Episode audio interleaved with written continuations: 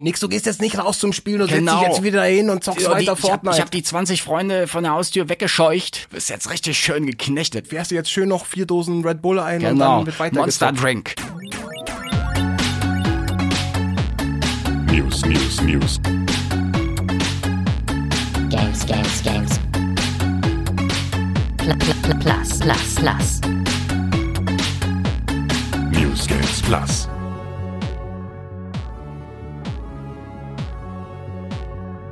News Games Plus Episode 7. Wie die Zeit vergeht, Markus. Schon sieben Episoden. Äh, wir sind wieder da, um über äh, aktuelle Gaming News zu sprechen und äh, über alles, was in den letzten zwei Wochen so passiert ist. Aber wie immer, labern wir erstmal darüber, was wir zocken. Markus, was spielst du gerade?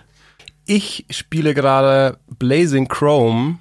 Das ist dieses Pseudo-Contra. Oder eigentlich nicht Pseudo-Contra, sondern es ist einfach der legitime Contra-Nachfolger. Meinst du Probotector? Bei uns äh, Probotector, genau, stimmt. Ähm, davon hatte ich es ja in einer der letzten Folgen schon mal ganz kurz, als wir, glaube ich, in die Zukunft geguckt haben, was denn so rauskommt. Ähm, und es ist tatsächlich so gut geworden, wie ich mir erhofft habe. Es ist wirklich, ja, es könnte Contra 4 auf dem Super Nintendo sein. Es sieht genauso aus, es klingt genauso, es spielt sich genauso. Genau das, was ich haben wollte. Aber ist da irgendwie was modernisiert worden? Eigentlich, nee. Also ist es genauso schwer wie früher die Genau. ganzen Kontras? Ja, es ist bockschwer, aber dazu muss ich sagen, ich finde ja zum Beispiel so Sachen wie Mega Man oder so, da kann ich mich heutzutage nicht mehr reinsteigen. Die sind mir einfach zu schwer und da ist auch zu viel so, äh, so super Reaktionsgeschicklichkeitstest irgendwie, finde ich.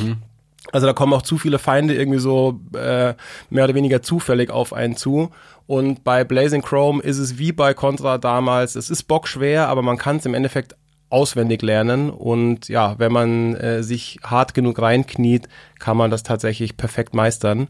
Und ja, das übt einen äh, krassen Reiz auf mich aus, muss ich sagen.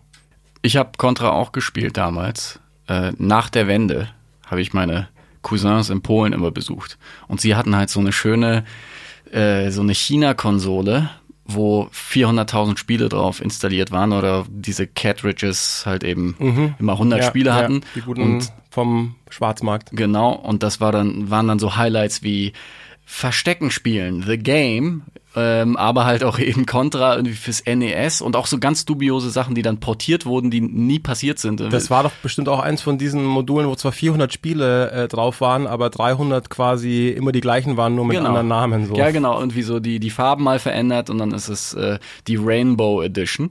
Und da hatte ich Contra immer gespielt, deswegen war ich so irritiert. Aber das NES-Contra. das NES-Contra und dann fand ich so, hä, Probotector, warum feiern die das alle ab? Und dann habe ich halt erst gecheckt, dass das dasselbe ist und ähm, ja, aber irgendwie, mich hat das nie so richtig gekickt. Ich, hat, ich war eher so der Typ für? R-Type. Okay. Ja, Ich war eher so bei den Shoot'em-Ups. R-Type Schön mit fand- Raumschiff. fand ich auch super, super geil. Auch eins meiner Lieblingsspiele damals. Aber tatsächlich muss ich sagen, Super Probotector, also Super Contra fürs äh, Super NES damals war, ich glaube wirklich mein äh, mit Abstand Lieblingsspiel fürs Super Nintendo. Und deswegen freut es mich umso mehr, dass es jetzt ein Spiel gibt, das eben diesen Spirit sozusagen. Aber perfekt du zockst es muss- im Game Pass? Ich habe es mir im Game Pass runtergeladen, genau. Es gibt's aber auch für PlayStation 4 und auch auf Steam und so weiter. Switch bin ich mir jetzt gerade gar nicht sicher. Ich glaube nicht. Äh, Sekunde, das google ich doch mal eben. Ähm, doch, sogar für die Switch gibt's das. Geil. Genau. Und also vielleicht, wenn es ein bisschen was zu meckern gibt, es gibt nur ähm, am Anfang vier Stages und dann äh, nochmal zwei, wenn man es durchgespielt hat. Äh, das ist ein bisschen wenig, aber da es so bockschwer ist und man es, glaube ich, sowieso, oder fast jeder erstmal nur, nur auf Easy durchspielt, um es dann nochmal auf dem normalen Schwierigkeitsgrad anzugehen, ist man eigentlich auch äh, ordentlich beschäftigt damit. Aber ja, der Umfang hätte vielleicht ein bisschen fetter sein können. Ansonsten habe ich daran tatsächlich nichts zu meckern. Okay. Was spielst du denn, Lukas? Ja, bei, ich bin sehr gespannt. Bei Du mir hast- ist hast du so ein bisschen Geheimnis draus gemacht. Ein bisschen Ich bin echt gespannt Ich, ich, ich hole auch ein bisschen aus. Okay, ich also, mich zurück. Es ist, äh, wir, wir, wir machen eine Reise zurück ins Jahr 2012, Markus. Eine dubiose Nintendo-Konsole namens Wii U ist erschienen. Ein Gerät, was ganz komisch aussieht, aber so heißt wie die erfolgreichste Konsole, die es jemals gab, die Wii. Es hat keiner gecheckt, hat sich irgendwie nur 13, 15 Millionen Mal verkauft, also für Nintendo-Verhältnisse ein totaler Flop. Was ich nach wie vor sehr schade finde, wenn ich Ja. da mal ganz kurz reingrätschen darf, weil ähm, auch bei mir ist die Wii U zwar nicht so oft gelaufen, aber sie läuft zum Beispiel immer noch, wenn wir Besuch haben. Es ist einfach die perfekte Partykonsole. Das stimmt. Ähm, Fakt war aber, dass die geilen Spiele natürlich immer von Nintendo kamen, aber ansonsten halt nicht so viel hinterhergeschossen wurde. Third Party hat das nicht so wirklich unterstützt. Deswegen ist die Konsole relativ schnell gestorben, was schade war, aber ich hatte trotzdem alle Highlights mir eigentlich damals gekauft. Darunter war auch der Launch-Titel New Super Mario Bros. U. You, you, you, you. U, U. Und das Ding ist jetzt neu erschienen auf der Switch als Deluxe Edition. Ja. So wie viele andere Sachen, zum Beispiel Mario Kart äh, 8 ist ja auch einfach nur ein Port von der Wii U-Version. Klingt jetzt so, als ob das kürzlich erst erschienen wäre. Das gibt's aber schon eine ganze Weile. Was jetzt? Das äh, New Super Mario Bros. Das New Super Mario Bros. kam im Januar raus. Genau, okay, ja. Und ich wollte es mir eigentlich nicht holen, weil es mich erinnert hat an diese dunklen Wii U-Zeiten, wo ich so gehofft habe, dass das irgendwie, dass, dass es mehr geilen Content gibt. Und irgendwann kam das Game schlechthin, wofür ich mir eigentlich auch die äh, Wii U gekauft hatte, dann ursprünglich, äh, nämlich Zelda, ähm, Breath of the Wild. Ein fantastisches Spiel. Ja, war dann so ein Zwischenspiel. Also an sich, wenn man es jetzt mal genau nimmt, war das auch ein Wii U-Game, was dann aber zum Launch-Titel, zum gleichzeitigen Launch-Titel der Switch geworden ist. Und als ich das gehört habe, dass es eh für die neuere, geilere Plattform kommt, dachte ich mir, okay, scheiß drauf, ich verkaufe jetzt den ganzen Haufen. Ich hoffe, dass die ganzen Games dann irgendwann auch für die, für die Switch kommen. So ist es ja jetzt bei fast allen großen Sachen eingetreten, mit Ausnahme von Super Mario 3D World. Da warte ich noch drauf. Stimmt, ja. Aber viele Sachen, auch Toads, Treasure, Tracker und so, alles kam da eigentlich dann nachgeschossen als äh, Remaster. Und das war jetzt eben bei New Super Mario Bros. U Deluxe der Fall und ich liebe es. Denn ich hatte ja auch schon hier erwähnt, dass ich Mario Maker ziemlich gesuchtet habe und es ist schon so ein bisschen eine andere Spielerfahrung, weil du eben so viel äh, wechselst äh, zwischen Super Mario Bros. 3 und eben dem allerneuesten äh, äh, Super Mario 3D Ist eher so World ein, Look und so. so ein Häppchenerlebnis. Genau. Und da, dabei ist mir dann wieder aufgefallen, wie groß jetzt meine Lust ist, wieder so einzutauchen in Mario. Und dadurch, dass ich damals, äh, 2013 muss es irgendwie gewesen sein, ähm, dann irgendwann gar nicht mehr weitergespielt habe bei, bei dem Super Mario Bros. U, Ja. dachte ich mir, let's go. Ich kauf's mir jetzt. 160 Missionen sind dabei. Ähm, Super Luigi Bros. U Genau. mit schwereren Missionen ist auch mit dabei. Fettes Paket. Und das suchte ich jetzt die ganze Zeit. Ich will jede einzelne Münze finden in dem Spiel.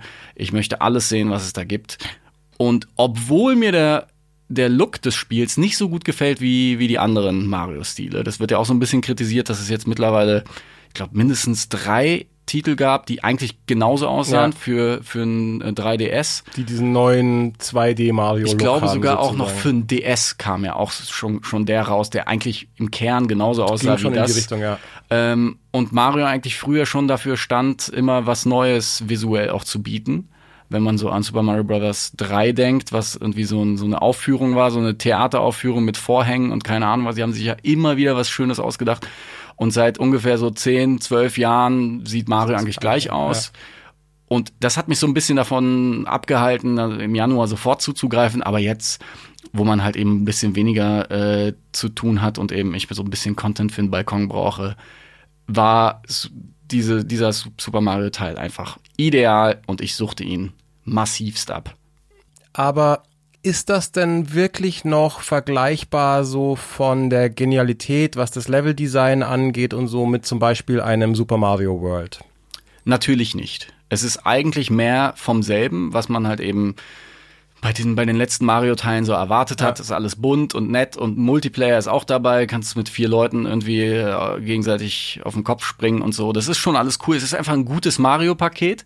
Und ich finde, die Kombination aus Switch und diesem Spiel ist einfach ideal. Du kannst halt immer rausholen. Du hast halt, du kannst für fünf Minuten spielen, aber auch für zwei Stunden. Und das ist mir halt eben aufgefallen. Handheld-Modus plus Mario funktioniert, also macht bei mir einfach sofort Klick, äh, wie stimmt. Mario Maker gezeigt hat. Und äh, bei Mario Maker habe ich irgendwie schon die Hälfte der, der Kampagne quasi durch.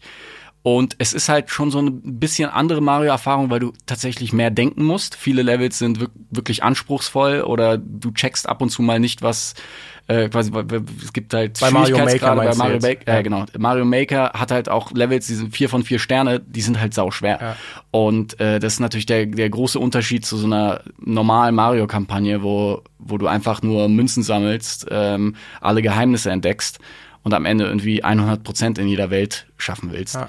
Das ist schon sehr, sehr geil. Und ich hätte auch nicht gedacht, dass es mich nach sieben Jahren jetzt nochmal kickt, aber let's go. Ich beneide dich ein bisschen, dass du dich da so reinsteigern kannst, weil, wie wir es bei Mario Maker schon mal hatten, irgendwie kicken mich diese 2D-Marios nicht mehr so richtig. Das war bei der Wii U-Fassung schon der Fall. Ich hatte das auch zu Hause, hab's aber echt nicht lange gespielt. Wobei ich noch dazu sagen muss, meistens, wenn wir es gespielt haben, haben wir es zu zweit oder zu mehreren sogar gespielt. Und das, finde ich, ist keine geile Spielerfahrung. Ja. Das ist nur frustrierend, weil man sich die ganze Zeit gegenseitig auf den Kopf rumhüpft. Und das ist mal für fünf Minuten irgendwie lustig oder keine Ahnung, wenn genug Alkohol geflossen ist. Aber so als ernstzunehmendes Spiel ist das irgendwie Kacke im Multiplayer, finde Ja. ich. Und das Singleplayer hat mich dann irgendwie auch nicht mehr so richtig gepackt. Aber wie du schon sagst, für die Switch ist es natürlich geil, weil wirklich so auf dem Flug oder in der S-Bahn Ja. oder so mal kurz für eine Viertelstunde ein paar Mario-Levels äh, spielen, ist natürlich irgendwie wesentlich geiler als äh, Candy Crush auf dem Handy zu zocken. Ganz genau. Von daher, äh, ja, kann ich nachvollziehen, dass dich das jetzt auf der Switch nochmal mehr packt als, äh, als damals. Ich steck da voll drin jetzt. Geil. Im Mario-Modus. Mario Overkill. Apropos Overkill. Ähm, kommen wir zur ersten News. Was für eine Überleitung. Ja, auch weil ich mir die selber ausgedacht habe. Ähm, es gab auch einen Doom Overkill, denn Doom 1 bis 3 kamen so ziemlich für fast jede Plattform, die man sich denken kann, heraus. Und zwar von heute auf morgen. Einfach so, hat keiner geahnt, im Rahmen der äh, QuakeCon, also ist die Convention für die ganzen It-Spiele, Doom und Quake und diesen ganzen weirden Stuff ähm, von It Software und auf einmal erschienen in den ganzen Shops äh, von Switch über Xbox äh, bis hin zu PlayStation alle drei Teile und Doom 1 und 2 sogar für Mobile. Also dein Traum wird wahr, Markus. Du kannst jetzt einfach in der U-Bahn ein Spiel von 1993 spielen. Endlich auf dem Handy spielen. Genau. Ähm, was ganz nett ist, dass äh, 1 und 2 auch einen Vierspieler Multiplayer haben. Ähm, die, die Xbox One-Version von Doom 3 äh, ist wirklich 4K 60 Frames, also richtig schön poliert. Und äh, alles kostet nur 5 Euro, die ersten beiden, und der dritte kostet einen Zehner. Also irgendwie eine faire Angelegenheit für Leute, die so gehypt sind äh, auf das neue Doom Eternal zum Beispiel, dass sie sagen, ich möchte so ein bisschen eintauchen in Doom. Oder halt einfach nochmal erfahren wollen, wo das Genre sozusagen seinen Anfang nahm, weil gerade die ersten Dooms sind ja mit Wolfenstein vielleicht so wirklich, eigentlich kann man das glaube ich wirklich als die Ursprünge der Ego-Shooter Duke äh, Nukem, bezeichnen. Wolfenstein und Doom waren so die drei krassen, gewalttätigen Games der 90er, wo dann auch alle Eltern sich Genau. Sorgen gemacht haben, dass wir Amok laufen. Aber bevor wir zur Geschichtsstunde kommen, noch ganz kurz, weil du hast das jetzt so relativ äh, schnell und über den grünen äh, Klee abgehandelt. Ich habe gelesen, also man muss dazu sagen, wir haben es beide äh, diese Fassungen noch nicht gespielt, richtig? Ja. Du hast auch noch nicht reingeguckt. Nee. Ähm, deswegen nur aus zweiter Hand sozusagen und ich habe ein paar Stimmen im Netz gefunden, die zumindest über die Fassungen von Doom 1 und 2 bisschen gemeckert haben. Da gab es diese Scherereien mit, dass jetzt plötzlich einen äh, einen Login zum Bethesda-Net oder wie es auch immer heißt, also der Online-Service von Bethesda erfordern, was schon ein bisschen absurd ist, dass ein Spiel von 1992 plötzlich einen, äh, einen Online-Login Vor allem erfordert. mit, mit der Pixelschrift von damals. Also das ist schon geil. gab es diverse Memes dann auch gleich. Das haben sie aber, glaube ich, mittlerweile rausgepatcht oder wollen es zumindest rauspatchen. Es war wohl ein Fehler. Genau, angeblich war das ein Fehler. Ähm, aber es scheint auch so Nicklichkeiten zu geben, wie dass die Musik langsamer abgespielt wird als im Original, dass die Grafik irgendwie ein bisschen gestaucht ist äh, und so weiter. Also äh, was wohl daher rührt, dass es, ich glaube, auf Unity, äh, aus, auf der Unity Engine läuft und nicht auf der Original Engine von damals. Also äh, keine Ahnung, wie gesagt, das waren jetzt eher so vereinzelte Stimmen im Netz. Ich weiß nicht, wie, ob, ob das jetzt wieder so äh, Haarspalter waren, die irgendwie unbedingt was zu meckern finden wollten oder ob da echt was dran ist, aber vielleicht erstmal nochmal äh, informieren, bevor man die krassen 5 Euro ausgibt Ja, und sich Doom 1 aber die und 2 Memes holt. waren zumindest ganz gut und wie Mario, der dann im Schloss ankommt und dann sagt Toad, äh, ein Bethesda-Account ist nötig, bitte einloggen. Oder irgendwie hier der, ähm, der, ähm, der Otacon in, in Metal Gear Solid, der dann äh, Solid Snake schreiend quasi mitteilt, dass ein Bethesda-Login Genau, also das, das war schon ganz gut, da haben sie sich so ein bisschen, also Bethesda ist ja seit längerem in der Kritik, deswegen guckt man da wahrscheinlich genauer drauf, auf jeden Schritt, den sie da machen.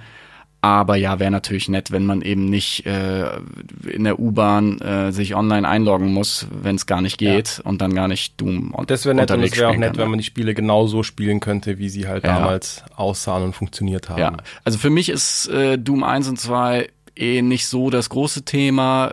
Mhm. Da kommen wir gleich zu, zu Doom 3, da habe ich noch ein paar persönliche Anekdoten. Aber wie war das denn?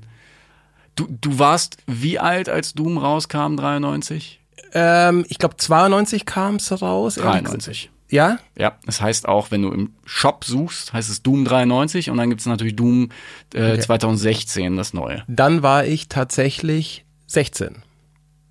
Krass. Krasser Und typ. ein Teenager, Ja. ein sogenannter Teenie. Sozusagen, genau. Und das war damals, ich kann mich echt noch erinnern, ähm, es war schon abgefahren, weil es waren so die ersten Games, wo man sich dann plötzlich gedacht, oh, also nee, beziehungsweise es gab vorher natürlich auch schon Spiele, äh, wo auf Menschen geballert wurde, so wie, Wie? Äh, wie Green Barrett und so weiter auf dem C64er, aber das war ja dann eher so, hier, jetzt kommt wieder dein Einsatz, weil ich, weil ich 64er gesagt habe. 60er. C, C64. ähm, jedenfalls, äh, genau, das gab's schon, aber so in, in, in 3D und quasi aus der Ego-Perspektive, das war damals schon was krass Neues äh, irgendwie und hat uns, hat uns gut geflasht. Mm, Man hat so wirklich gemerkt, boah, da kommt, das ist wirklich was, das ist die nächste, die nächste Ära oder der nächste, die nächste Evolutionsschritt in Sachen den äh, Videospielen. Aber ich muss auch dazu sagen, mich hat damals Doom 1 und 2 also auf der einen Seite geflasht, aber nicht lange bei der Stange gehalten. Also heutzutage sind Ego-Shooter ja schon so eins meiner Lieblingsgenres, aber damals hatte ich echt noch das Problem, dadurch, dass alles gleich aussah und die Kartensysteme und so jetzt auch noch nicht so wahnsinnig äh, ausgefeilt und ich weiß ehrlich gesagt gerade gar nicht mehr, ob es bei Doom 1 eine Karte gab. Ich glaube fast nicht, aber würde ich jetzt nicht meine Hand für ins Vorhalten. Jedenfalls habe ich mich ständig verlaufen und wusste nie, äh, wo es lang geht, weil ja wirklich alles gleich aussah, äh, die Gänge, alles eine Textur im Endeffekt nur, gab kaum irgendwie Möbelstücke oder sonst was in den, in den Räumen, woran man sich orientieren konnte. Und deswegen sind mir damals in den Anfängen Ego-Shooter ziemlich schnell auf den Geist gegangen, weil, ja, genau. Und deswegen habe ich tatsächlich nie ein Doom durchgespielt. Eins Okay. der alten. Okay, also es waren logischerweise, ich war acht, als Doom 1 rauskam. Es war nicht relevant, äh, weil ich auch sehr, sehr spät erst einen PC bekommen habe. Ich hab's, glaube ich, in der Schule vielleicht mal auf dem Rechner mal gesehen, aber dann auch Jahre später. Das, Wir haben es tatsächlich damals heimlich gespielt. Ja. Mhm. Das war echt nur, selbst mit 16 noch so Games, das durften die Eltern nicht mitbekommen, was wir da wieder für brutales Zeug äh, spielen irgendwie. weil es dich dann auch zu einer Killermaschine machen kann. Ist ja bewiesen. Ja, Wenn du klar. zu, zu jung startest Ja. mit, mit. Ego-Shootern, Einmal wirst du gespielt, einfach kaputt im Kopf und zack. Schlechter Mensch, tot. schlechter Mensch. Ja. ja. Deswegen habe ich mich natürlich ferngehalten als Kind, aber nicht ferngehalten von Doom 3, was ähm, mir jetzt erst bei der Recherche für diese Story dann bewusst wurde, dass das der erste Test, der erste große Test in meiner ersten PC-Action-Ausgabe als vollwertiger Redakteur war. Ähm, das war Mitte 2004 habe ich angefangen, nachdem ich schon irgendwie über ein Jahr freier Mitarbeiter war. Und dann wurde ich so ins kalte Wasser geschmissen, weil ähm, die Situation folgendermaßen ablief. In der Ausgabe davor gab es wohl schon ein Anspielevent. Und da war der, der gute Onkel Jo Hesse äh, wahrscheinlich irgendwo in keine Ahnung, bei Activision oder in London bei einer QuakeCon, ich weiß es nicht. Und hat das auf jeden Fall schon stundenlang gespielt. Trotzdem durfte man da noch keine Wertung vergeben. Und als ich dann eben den Monat danach ankam, durfte ich dann den fünfseitigen äh, Test dann auch verfassen und äh, es dann nochmal separat testen, weil logischerweise Onkel Jo nicht zwei riesige Artikel äh, in zwei Monaten hintereinander verfassen wollte. Natürlich. Und dann habe ich eine schöne 89 vergeben und äh, ich habe mich jetzt im Nachhinein äh, an diese ganzen Details erinnert, wie ich da quasi nächtelang Screenshots gemacht habe für den Artikel, weil man natürlich äh, einen guten Eindruck machen wollte in der ersten Ausgabe. Ähm, Guck mal ganz kurz, Ja. wie der Metacritic äh, Ob das da Schnitzel drin ist? bei, nee, was der Schnitzel bei ist, Doom? ob du, ob du wieder ja, also ob ich wieder Jubel- Jubelperser war. Es kann, kann sehr gut sein. Warst, Aber oder? ich gebe zu, äh, ich glaube, ich hatte weniger Einfluss auf die Wertung äh, und wurde ein bisschen mehr geleitet von, ich merke gerade, es waren sieben Seiten. Ähm, ich glaube, die war mit abgestimmt mit Onkel Jo. Wir natürlich als Action-zentriertes PC-Magazin haben uns halt auch auf diese Themen geschmissen und wenn ein Game halt einfach Wumms gemacht hat und gut aussah und das Aber- Game sah fantastisch aus Ja. zur damaligen Zeit. es hat 87 auf Metacritic, also habt ihr nicht Ja. äh, groß äh, übers Ziel hinausgeschossen. Und ich erinnere mich auch, das war ja auch damals wirklich äh, so ein nicht nur ein Hype-Titel, sondern auch einer, der äh, ja viele Leute dann begeistert hat, als es rauskam. Muss man auch sagen, das waren noch Zeiten, wo regelmäßig Spiele rauskamen, die Leute geflasht haben. Also auch wenn du nichts mit Ego-Shootern zu tun hattest, äh, Leute, die irgendwie auf Rollenspiele standen oder auf Strategiespiele, die haben sich das halt angeguckt, weil das krass war, was da äh, It Software mit der Engine halt hinbekommen hat. Und trotzdem, Ja. wie du erzählt hast, äh, mir letztens habt ihr bei den Screenshots noch ein bisschen gemogelt. Wir haben gemogelt, weil wir den Anspruch hatten, möglichst krasse Bilder halt produzieren. Also wir wollten natürlich so, so richtig auf die Kacke hauen als PC-Action und da haben wir uns auch so ein bisschen äh, so ein paar kleinen Tricks so äh, beholfen. Die da wären. die da wären, dass man zum Beispiel den God-Mode aktiviert und äh, Gegner spawnen lässt. Der Vielleicht ganz God-Mode- kurz erklären für Genau, Leute, der die God-Mode nicht so drin sind im Thema. wenn man irgendwie äh, die Konsole aufmacht, das hat man früher dann noch irgendwie machen können am PC bei Ego-Shootern, dass du dann gewisse Befehle eintippen konntest und äh, da konntest du Cheats quasi aktivieren. Mhm. God Mode, du äh, fliegst dann umher und kannst nicht getötet werden oder kannst No-Clip eingeben und fliegst durch Wände und kannst dir irgendwie anschauen, wo, wo der nächste Gegner äh, lauert. Kannst und das war natürlich beim, beim Testen immer relativ wichtig. kann sich quasi frei bewegen äh, in der Map oder in dem Level und Genau. äh, gleichzeitig nicht äh, verletzt werden. So. Genau, das waren so kleinere Tricks. Also sagen wir mal, wir brauchen wirklich noch Screenshots ähm, auf die Schnelle, damit man dann nicht zwei Stunden zocken muss, sondern vielleicht auf einem anderen Rechner alle Levels freischaltet und dann mit dem God-Mode zu einem bestimmten Endboss fliegt oder sowas.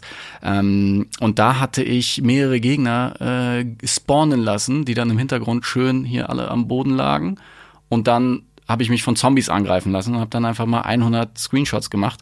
Und das war dann auch der, der Aufmacher äh, der meiner Meinung nach immer noch geil aussieht mit Quasi extra Gegner drapiert im Hintergrund. äh, also so. Situationen, in die du wahrscheinlich nicht kommst, weil du die schon längst, du hättest die, die paar Zombies, sind ja glaube ich Also nicht, aber die Dämonen halt weggeballert. Ihr habt nicht die Grafik geschönt oder Nee. so, aber die Szene ein bisschen Genau. spektakulärer gemacht, Genau. als sie vielleicht gewesen wäre. Genau. Und ähm, ja, die Headline war dann auch irgendwie Schockstar, weil der eine Gegner irgendwie kein Gesicht hatte, der da irgendwie ganz groß zu sehen war.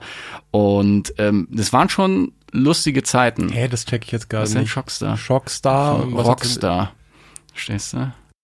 Ja, aber weil, weil, was weil das damit Game relativ, also das, der, der ganze Tenor Ach des so, weil Artikels es ist, shocking war. weil es shocking war Okay, ja. und vor allem, weil das Spiel relativ gruselig Ja, war auch. ja. Es äh, geht auch mehr in Richtung Survival-Horror als so Actionballerei, verglichen mit den alten Dooms und auch mit den neuen. Also das war schon so ähm, mehr, mehr Half-Life als Doom und eben mit einer Grafik, die fantastisch war. Wie gesagt, 89 Prozent abgegeben, ähm, ist irgendwie eine, eine lustige Anekdote, weil es mir gar nicht mehr so bewusst war, dass es eigentlich so ein Dein, dein erster das ist mein erster großer Test Einsatz- als, als. Einsatz. Genau, und dann gab's noch eine nette Geschichte eben aus der Ausgabe davor, beim, beim Preview. Da gab's ein Interview mit dem PR-Manager von Activision. Ich möchte jetzt keine Namen nennen, aber das war damals eben als ich angefangen habe, so voll die Aufregergeschichte, weil wir natürlich ein bisschen edgy waren als PC Action und haben dann immer humorvolle Headlines und dumme Sprüche zu den Bildern irgendwie verfasst. Und äh, dazu gehörte zum Beispiel auch bei so einem Interviewkasten mit dem PR-Manager, auch der braucht auch das Porträt, das Foto von dem Typen braucht auch eine lustige Bildunterschrift. Natürlich. So, und das war dann halt ein Herr, äh, der so ein bisschen angestrengt in die Kamera geguckt hat. Und äh, da war halt die meiner Meinung nach sehr lustige Bildunterschrift. Fieser Spoiler, Endgegner von Doom 3. Und dann denkt man sich so nichts dabei, weil sie, ja klar, das ist halt ein Typ mit Brille und in einem Hemd. Ist, Ja, doch, ist doch ja, klar, ja. das ist auch lustig gemeint, so. Wir sind die PC Action.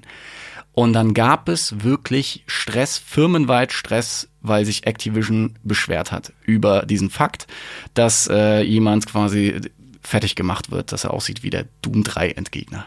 Was ich extrem albern fand, was Aber- mir aber auch so ein bisschen gezeigt hat, die Also Welt nur weil sie es bisschen- beleidigend Ja. fanden Sie oder fanden, weil der wirklich so aussah wie der äh, Nee. Nein, der, nee, das war einfach ein normaler Ja. Typ mit Brille. Ja, er hätte sein können, dass der Ja. Endgegner ein, Nee. ein Arzt ist oder so. Nee, er so hat halt ähnlich einfach ein bisschen so. angestrengt geguckt, Ja, so ja, angestrengt ja, gegrinst. Ja. Und er sah jetzt halt jetzt in dem Bild nicht vorteilhaft aus. Aber jeder lacht halt drüber. Das ist und schon albern, vor allem wenn man die PC Action kennt, wo Ja, man ja weiß, dass genau. da irgendwie Und nichts ernst genommen wird Genau, jeder und dann hinzustellen und sagen, ja, das ist doch gar nicht der Endgegner. Ja, you don't say, aber das war der Gag. ich fand's halt nur geil, dass wirklich dann so die Anzeigenabteilung Ärger bekommen hat. So, ja, dann schalten wir eben keine Doom 3 Anzeigen bei euch, wenn ihr so unfreundlich seid. Uh, und da habe ich halt gemerkt, dass ich eigentlich auf der richtigen Seite bin. Ähm, denn wir hatten ja auch die PC Games äh, bei uns im Hause und da lief das halt alles so ein bisschen konventioneller ab und wir waren halt die durchgeknallten.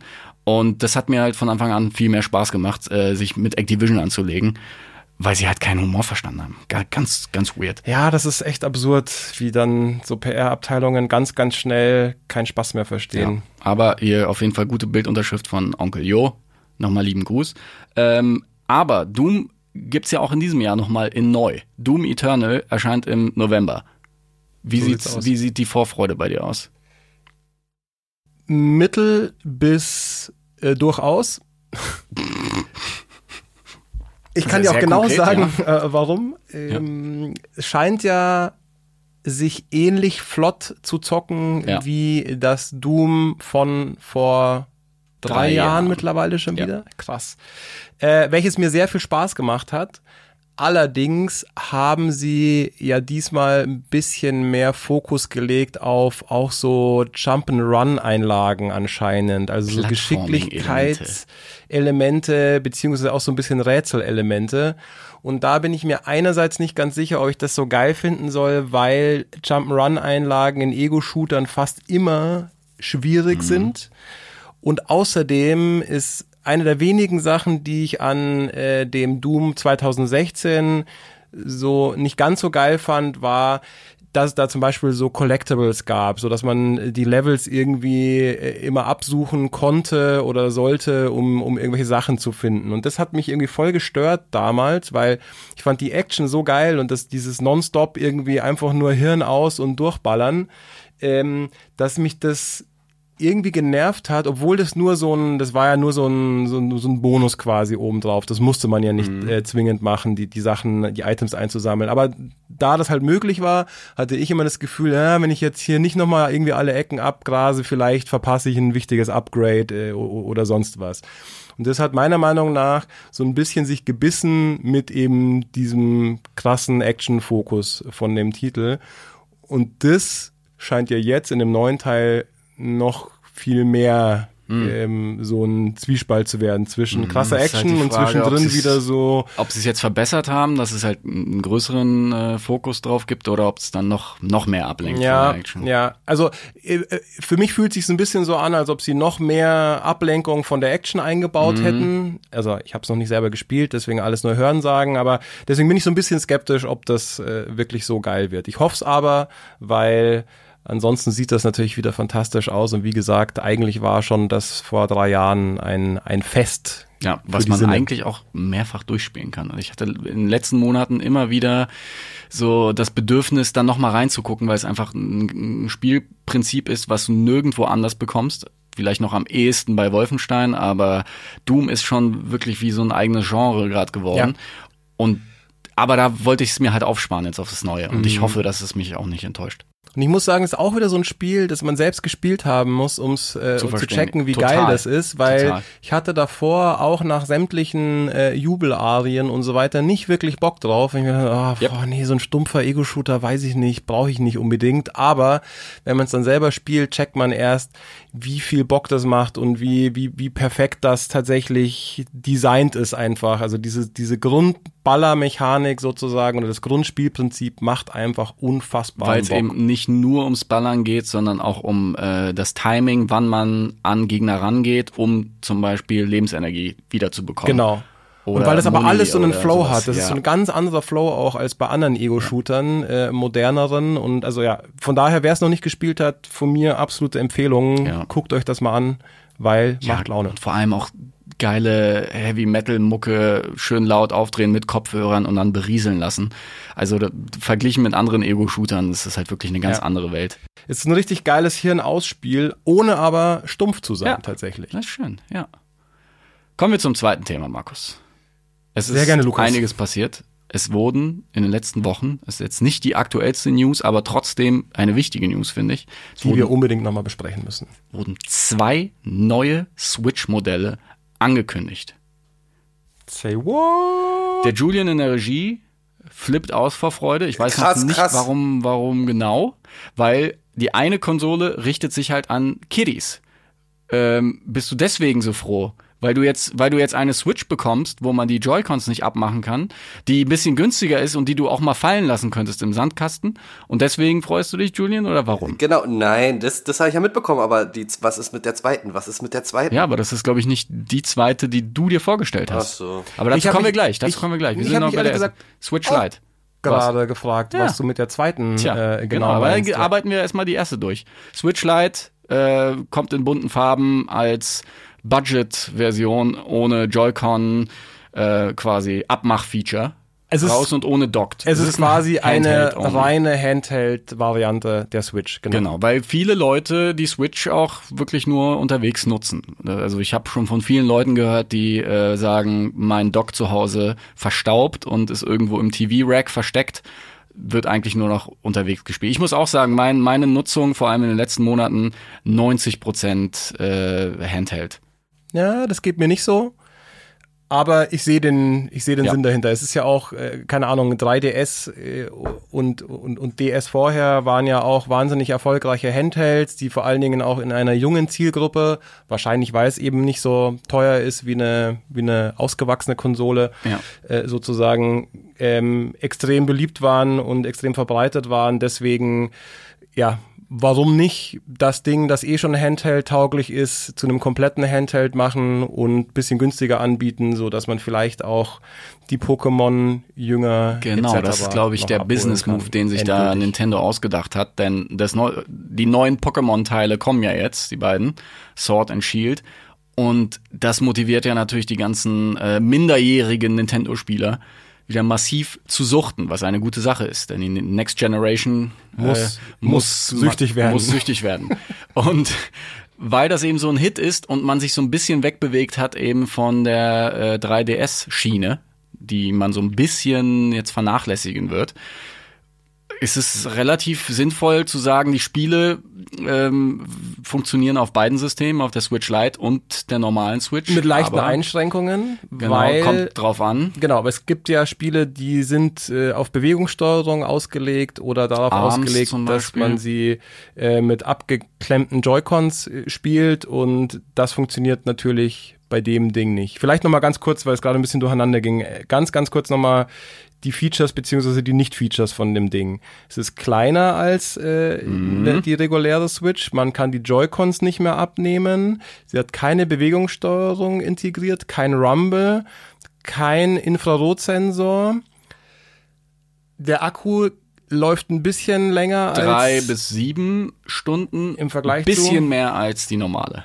da waren es zweieinhalb bis, Bis sechseinhalb sechs. Stunden war Ja. angegeben. Ja, ne? genau. Genau, ja. Und noch eine Geschichte hat gefehlt. Ach nee, ähm, ein Bonuspunkt noch. Sie haben ein richtiges Digi-Kreuz eingebaut. Mhm. Ach, stimmt, ja. Das ist natürlich für, für manche Leute äh, durchaus ein wichtiger Aspekt. Und was ich noch richtig schäbig finde, Was Ähm, findest du schäbig, Markus Rehmann? dass sie keinen HDMI-Anschluss eingebaut haben. Also auch wenn das Ding jetzt rein auf Handheld ausgelegt ist, verstehe ich alles, aber einfach nur die Möglichkeit, das Ding easy mit einem Kabel an einen TV anzuschließen und dann vielleicht wieder mit einem Pro-Controller oder so das Ding doch als äh, vollwertige Konsole zu nutzen. Die Chance äh, hätten sie einem geben können, finde ich. Also mir ist es relativ wurscht. Ich sehe die Switch Lite so ein bisschen wie äh, Nintendo Labo. Ist, ich bin nicht Zielgruppe, also befasse ich mich nicht damit. Ja, das stimmt schon. Also ich brauche das Ding auch nicht. Wie, wie vorher schon gesagt, ich verstehe aber, warum sie das machen und das ist alles auch cool, aber ich verstehe halt nicht, das kann ja nicht die Welt kosten, einfach nur einen HDMI-Anschluss da noch dran machen und damit hätte man halt eine schon sehr, sehr geile Funktion einfach geschaffen, die jetzt wegfällt. Aber, Aber gut. Aber kommen wir zum ähm, schon sehr gespannten Julian, der sich jetzt fragt, was ist denn die zweite Konsole? Ja, ich bin auch sehr gespannt und ich fürchte, Lukas, du wirst uns wie so Zweite oft Modell. enttäuschen. Das zweite Modell ist die Nintendo Switch HAC 001 in Klammern 01. Und das ist genau dieselbe Switch mit einem viel besseren Akku. Viel besser. Mit Also einem viel besseren Akku. genau dieselbe Switch, man genau dieselbe wie die alte Switch. Genau.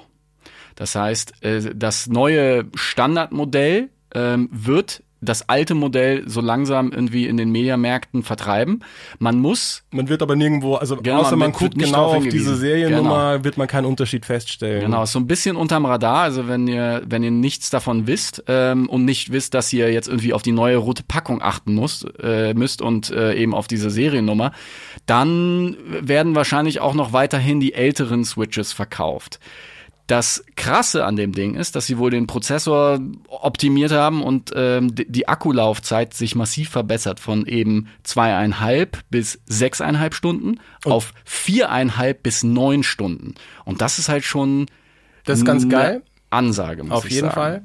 Aber also das mit dem Prozessor optimieren, das, das, das da geht's nur um diese Akkulaufzeit. Ja. Das Ding hat irgendwie nicht eine geilere Nein, Grafik nicht. oder oder sonst irgendwas. Das war ja die große Hoffnung wahrscheinlich auch von Jujuju Julian, dass eine N- Nintendo Switch Pro irgendwie rauskommt. Aber leider ist es dasselbe Modell. Man, man weiß halt nicht, was es bedeutet. Hatten sie diesen Schritt sowieso vor, weil die Entwicklung, äh, irgendwie die technische Entwicklung dafür sorgt, dass es ab und zu keinen Unterschied macht, einen Chip irgendwie auszuwechseln und zack, ist die Akkulaufzeit besser? Oder bedeutet das jetzt, dass es jetzt in den nächsten 12 bis 18 Monaten kein geupdatetes äh, Pro-Modell irgendwie geben wird mit stärkerer Leistung, höherer Auflösung, was auch immer? Aber darauf hast du doch gehofft, oder Julian? Genau darauf habe ich gehofft, aber ich glaube, dass sie es einfach nur testen, um dann in vielleicht so acht Monaten dann äh, die Pro rauszubringen. Ich glaube ehrlich gesagt nicht, dass es ein Test ist, weil dann würden sie es ja irgendwie ähm, offensiver verkaufen, dieses Mhm. Aber Hardware-Update. Lukas, für all die, die äh, diese Konsole noch nicht besitzen, kannst du noch mal sagen, wie die genau heißt? HA, was? HAC 001 in Klammern 01. Also minimaler Unterschied, diese 01 wurde einfach nur rangehängt. also Hack 001, Ja, 01. es ist auch wurscht, äh, man kann wohl auch auf die Packung achten, die anders aussieht. Das ist jetzt die Frage, okay. wohl leicht anders, aber die Frage ist, äh, ob bei einem Mediamarkt wirklich beide durcheinander irgendwie auf einem Stapel liegen oder ob da eh sowieso Konfusion entsteht und man dann den, den Heini nochmal fragen muss, welche Version das ist. Klar, wer jetzt vorhat, in den nächsten Monaten eine zu kaufen, Julian vielleicht, ähm, dann kauft euch die neue, weil das ist auf jeden Fall ein besserer Deal. Fakt ist aber auch, ich habe überlegt, wie häufig mir der Akku quasi leer gegangen ist Ja. in den letzten Jahren. Und ich erinnere mich nur an ein oder zwei Gelegenheiten, wo ich damals äh, Zelda gesuchtet habe und ähm, Zelda natürlich verglichen mit anderen Games, ähm, krasses 3D, Ja, aufwendig. Das hat relativ viel Batterie gezogen. das hat gezogen und da bin ich immer auf zweieinhalb Stunden auch wirklich Ja. gekommen. Ich wollte auch gerade sagen, ähm, das klang am Anfang ja auch immer so, boah, gerade mal drei Stunden, das ist aber wirklich nicht viel und so weiter. Im Alltag ist es mir tatsächlich ein einziges Mal auf einem Flug nach Amerika passiert, Genau. dass ich gerne mehr Akku gehabt hätte. Das war Ansonsten Die einzige Situation, die ich mir vorstellen könnte, so ein zwölf Stunden Flug und du hast ein neues Game, was du zocken willst und dann ist, ist, ist natürlich der moderne Mensch äh, von heute unterwegs mit einer Powerbank. Der einzige Punkt ist, dass du natürlich dann immer dieses bescheuerte USB-C-Kabel nochmal extra in den Rucksack packen musst, damit die Powerbank eben äh, alles mit dabei hat. Das Und- ist so der einzige Aspekt, wo genau. ich sage, cool, das wäre jetzt Und, besser. und du brauchst, glaube ich, eine ziemlich Es muss eine starke aufgepowerte sein. Powerbank. Genau. Es kann Äh, keine Standard-Powerbank sein, beziehungsweise ich hatte auch schon Momente, wo ich die Switch angeschlossen hatte und der Akku ist trotzdem langsam runtergegangen. Also viel langsamer als sonst, aber da hast du schon gemerkt, dass die Powerbank so richtig röseln musste, um Was ich da Switch dann zu betreiben. Auch noch doof finde, weil gerade äh, auf dem Flug finde ich es ganz cool, dass ich meine Switch hinstellen kann, die Joy-Cons abnehmen und dann tatsächlich Richtig. einfach mit den Joy-Cons in der Hand weiter zocke. Und dann kann man sie natürlich auch nicht aufladen oder nur ganz schlecht, weil Mhm. der Anschluss unten an dem Monitor ist und man dann den Monitor nicht mehr richtig hinstellen kann, wenn Ja, man die stimmt. Powerbank anschließt. Ich muss sagen, wenn es ein Pro-Modell geben würde oder eine geupdatete Version der Switch, es kann ja auch einfach nur ein Redesign sein, da würde ich mir einfach äh, ein geileres Display noch wünschen. Ich hätte gerne ein etwas größeres Display. Die Größe des Geräts kann ja gleich bleiben, wenn sie einfach nur noch mal die, die Ränder irgendwie äh, schmaler machen und vielleicht auf 1080p gehen. Okay, aber dann Das- geht's wahrscheinlich einher mit, dann brauchst du wieder mehr Power und was auch immer. Aber ich- bräuchte eigentlich gar nicht mehr so viel, weil die, die Nee. Grafik äh, Mir fallen noch ein stimmt paar irgendwie bei der Switch. Kleinigkeiten ein, aber um kurz beim Monitor zu bleiben, finde ich finde ich interessant, dass dir das am wichtigsten wäre. Also ich meine, klar, größerer Monitor, größerer Fernseher äh, ist immer geil. Da müssen wir, Richtig. glaube ich, keine Diskussion anfangen. Das äh, gilt in allen Lebenslagen und so auch bei der Switch. Allerdings finde ich das Ding schon ganz ordentlich. Also gerade für unterwegs finde find ich den Monitor geil. Mir wäre tatsächlich, wenn ich die Wahl hätte äh, zwischen den beiden Optionen, fände ich eine höhere Auflösung geiler als einen noch größeren Monitor. Also ich fände Klar. 1080p äh, im Handheld-Mode irgendwie noch wichtiger als einen größeren Monitor. Ja, eine Pro muss auf jeden Fall kommen. Ähm, die Frage ist, wann und ob überhaupt. Könnte, könnte es denn sein, dass ähm, diese, diese neue Version so ein bisschen darauf hindeutet, dass vielleicht mal VOD irgendwann bei denen kommt, dass sie jetzt mal den Akku ein bisschen Zum ausbauen, Beispiel damit hier Netflix Juju möchte halt unbedingt oder Amazon unterwegs oder Videos gucken. anderes. Ich weiß nicht Halt so genau. Es, es ergibt natürlich mehr Sinn, weil jetzt kannst du mehr als drei Serienfolgen gucken oder gucken. zweieinhalb. Das stimmt. Ich würde jetzt aber, glaube ich, nicht den Rückschluss ziehen, dass das damit was zu tun hat. Aber in deiner Nutzung würde es natürlich helfen, weil dann könntest du dir zwei Netflix-Filme runterladen und die dann darauf gucken. Also für, für deinen Lifestyle ist die, das neue Switch-Modell auf jeden Fall geeignet. Aber wenn es denn Netflix-App geben würde dafür. Ja, stimmt, es gibt ja gar kein VOD. Nein, wa? gibt's gar nichts. Es gibt Hulu in den USA. Das gibt's Als App, tatsächlich. ja. ja? Mhm. Echt? Äh, Hat der Nintendo nicht mal gesagt, sie wollen sich rein auf äh, Zocken beschränken, weil die Switch eine Spielkonsole sein soll und bleiben soll? Ja. Ergibt meiner Meinung nach auch Sinn, aber es gibt die Hulu-App. Aber äh, die hat doch einen SD-Kartenslot, oder? Ja. Kann Nee, die, warte, ja, äh, Doch. Mi Micro, SD. ja. Kann die so Filme da, wenn ich da ein MP4 Nein, nee. Okay. Gar nichts. Leider nein, leider gar nicht, Julian. Das tut mir sehr leid. Also musst du dir doch ein iPad kaufen. Okay, er schüttelt den Kopf. Er will kein iPad kaufen. Gut, aber um nochmal ganz kurz auf ein eventuelles Switch-Update zurückzukommen. Ist natürlich reine Kristallkugel-Aktion Ist egal. hier gerade. Dafür lieben also uns keine, die Fans. Keine Ahnung, ob das wirklich der Fall ist, aber ich denke schon, dass es relativ wahrscheinlich ist. Wenn man sich so anguckt, äh, wie sich der Markt so in letzter Zeit entwickelt hat, Mhm. wie ähm, ja auch bei PlayStation und Xbox es mittlerweile Usus ist, dass irgendwie alle paar Jahre, wenn nicht gar Monate, eine neue äh, Revision erscheint, Total. dann äh, ist es nur logisch, dass Nintendo irgendwann auch eine neue Variante der Switch rausbringt, zumal es ja wirklich noch einiges zu verbessern gibt Alles, alles Ding. bekommt ein Update. Warum sollte eine Switch kein Update bekommen? Ich habe mir jetzt gerade ein neues Kindle bestellt, obwohl ich ein Kindle hab. Ich kann weiterhin mein altes Kindle nutzen. Ich will nicht, weil es ein neues Kindle-Modell gibt mit geileren Features. Ja, Dam damit mit kriegt man eins, halt so Eins, das wasserdicht ist jetzt. Genau. Wäre das alte schon wasserdicht gewesen, hätte es vielleicht auch die Wellenattacke in meinem letzten Urlaub überlebt. Uh, das musste mir ist nämlich auch, ich Dramatik. musste mir nämlich ein neues Kindle bestellen. Welches, So. welches hast du gekauft? Oh, ich Paperwhite weiß nicht, oder das normale? Nee, dieses Paperwhite-Dingens. Das normale gibt's doch, glaube ich, gar nicht Das mehr. mit Doch, Werbung es gibt oder ein das normales. ohne? Natürlich mit Werbung, Ja, ja, weil mir die egal ist und es dafür irgendwie 30 Euro günstiger egal, war ja. oder so. Ich habe mir, ich hab mir jetzt O- Oasis bestellt.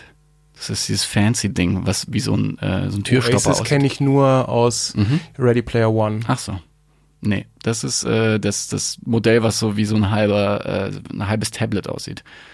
Ganz Aber geil. Wozu, Hat Buttons. wozu braucht man Buttons.